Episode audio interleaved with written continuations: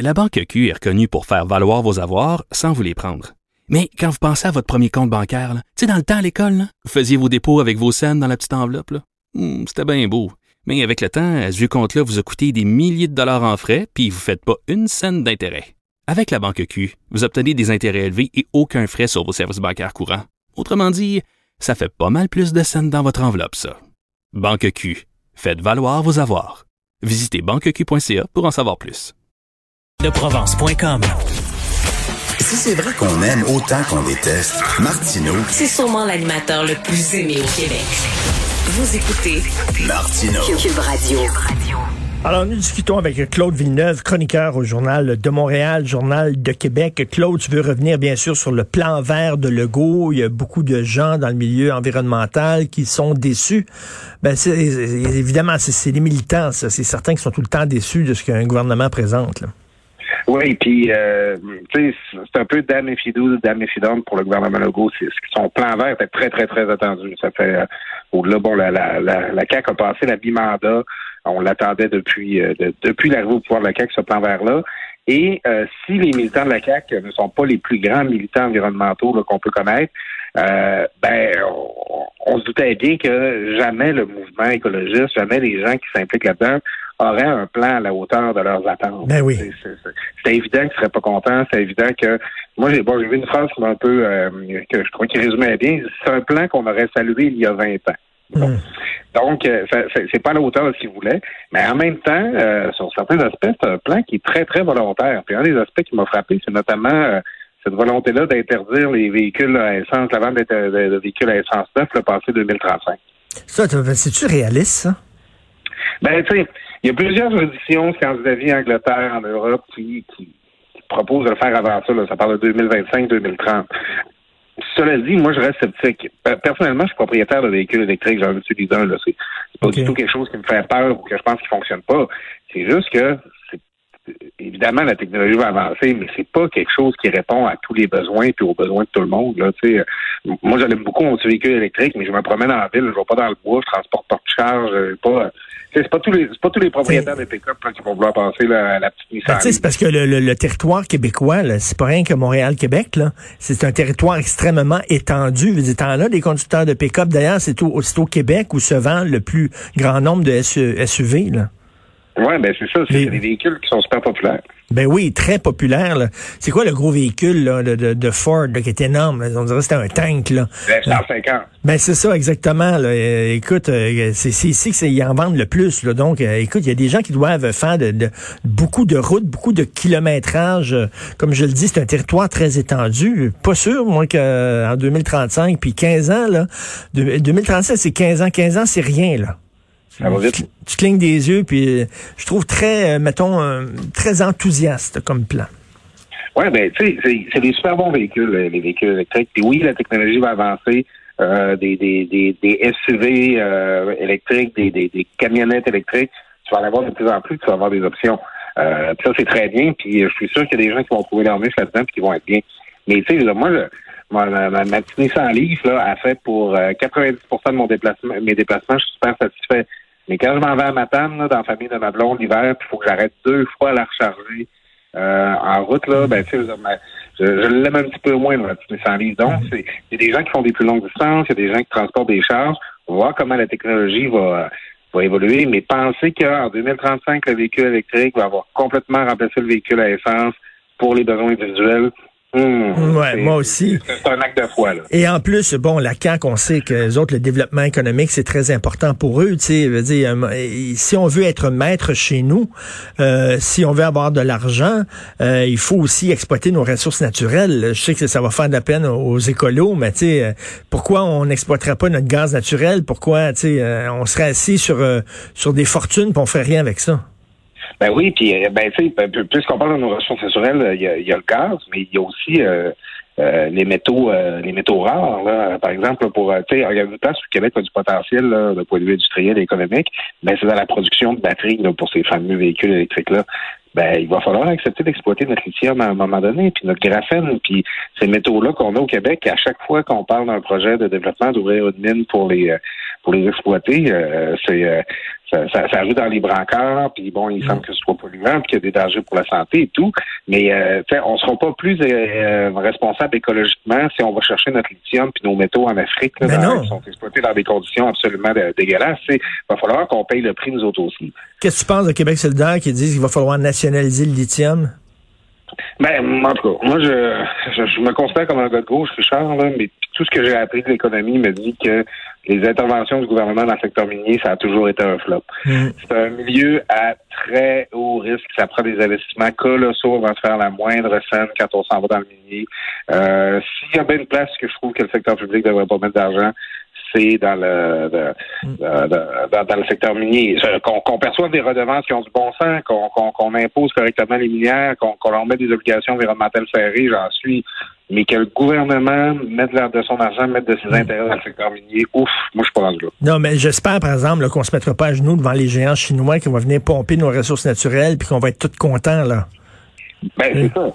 Tu sais, on peut financer des consortiums québécois, on peut on encourager des, des, des, des entreprises québécoises à se, se positionner là-dedans. Aussi choisir des, des partenaires plus fiables, peut-être euh, américains ou européens, mais euh, je- contrôlons notre industrie minière, ce qui ne veut pas dire de la posséder. Euh, je pense, puis Qué- Québec solidaire, c'est toujours ça. Là. Moi, quand Ben je suis en oui. politique aussi, là, euh, il, il aurait fallu nationaliser toutes les mines, alors que s'il y avait une place qu'on ne veut pas gaspiller notre argent, c'est dans ce secteur-là. Ben oui, euh, écoute, euh, le, le- le prof Lauzon m'avait dit qu'il fallait, fallait nationaliser le tabac aussi, que toutes les cigarettes soient fabriquées, fabriquées au Québec.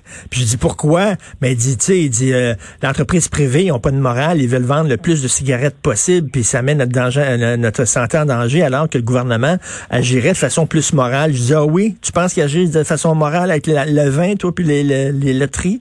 Non, en tout cas, bref. Écoute, le, le futur papa en toi s'intéresse au bébé COVID. Oui, ben, je sais pas si tu as vu ça, Richard. Ben Euh, oui. Hier, dans notre journal, on avait plusieurs articles qui parlaient de, des spécialistes, des pédiatres, des éducateurs qui s'inquiètent euh, des conséquences que ça peut avoir pour nos tout petits là, sur le contexte de la pandémie, notamment le fait que en garderie, ben, les éducatrices, quand ils prennent des bébés dans leurs bras, ben, ils ont des pour des masques. Puis il paraît que pour le développement euh, psycho et social de, la- de, de- l'enfant, c'est super important de voir les visages, de reconnaître que les gens lisent, que les enfants apprennent à lire sur les lèvres en même temps qu'ils apprennent à, à- à parler. Moi, effectivement, par contre, je suis sûr que tu l'as remarqué aussi, euh, Richard, quand on dirait que j'entends moins bien quand j'ai mon masque. Ben oui. mais non, mais. Non, mais c'est c'est- c'est les interactions aussi euh, avec les gens. Tu sais pas ce que les gens vraiment pensent parce que tu peux pas lire le, le- le- sur leur visage. Tu sais, euh, tu vois rien des yeux. Non, c'est c'est c'est- je trouve que c'est. Je suis convaincu moi que ça a un impact sur les sur les sur les bébés. Ben, écoute, moi, euh, un autre article que j'avais lu, c'est que euh, ça montrait que les, euh, les Asiatiques, euh, au moment de lire les émotions sur le visage de quelqu'un, regardent plus le haut du visage. C'est plus, le- le- le- ils sourient beaucoup avec les yeux. C'est Ok. ils sont- ça qu'ils sont très à l'aise avec le masque. Ça fait partie de leur culture. Quand tu regardes les, les dessins animés, les mangas japonaises, Oui, les yeux sont très gros. yeux. Oui, c'est ça, c'est très important. Tandis que les Nord-Américains, les Occidentaux, euh, c'est c'est plus avec le bas du visage. C'est ça, là, qu'on a besoin de voir le sourire, qu'on a besoin de voir la bouche. Alors moi, je vais juste mettre un bémol. Euh, c'est que moi, effectivement, c'est euh, euh, faut être préoccupé là, de l'effet que ça peut avoir sur les bébés, puis je suis sûr que ça les affecte d'une certaine manière. Puis ça nous rappelle que cette pandémie-là, même si on, on parle de nouvelle normalité, puis de plus en plus, bon, on se fait, on le met le masque, on le, met, on le prend de petit purel, tout ça, ça, ça devient routinier, puis euh, mais ça, ça, ça crée des, des milliers de petits traumatismes dans notre vie là, par rapport Oui. aux habitudes, là, puis par rapport à, ce qu'on aime faire. Inversement, euh, tu sais, il y a des enfants qui grandissent dans des contextes euh, qu'on qu'on souhaite pas, des contextes de, de pénurie, de famine, de guerre. Et c'est même si ça crée des difficultés, ça fait du monde quand même. Là, Oui. Il y a quand même moyen de surpasser ça. Alors moi, c'est un peu ça ma nuance ce matin, c'est que faut s'inquiéter des conséquences que ça a sur les tout petits, faut se documenter là-dessus, mais ne paniquons pas quand même. là. Les enfants sont capables, comme les adultes, de s'adapter, puis il y a des rattrapages qui vont pouvoir être faits. C'est ça, lorsqu'on dit, là, on est en train de sacrifier une génération de, de dans, wow, wow, wow, on se calme. Il y a des gens, il y a des jeunes qui vivent des choses pas mal plus traumatiques que ça, traumatisantes. Et moi, il y a une autre, une autre nouvelle qui a accaparé mon attention comme un papa.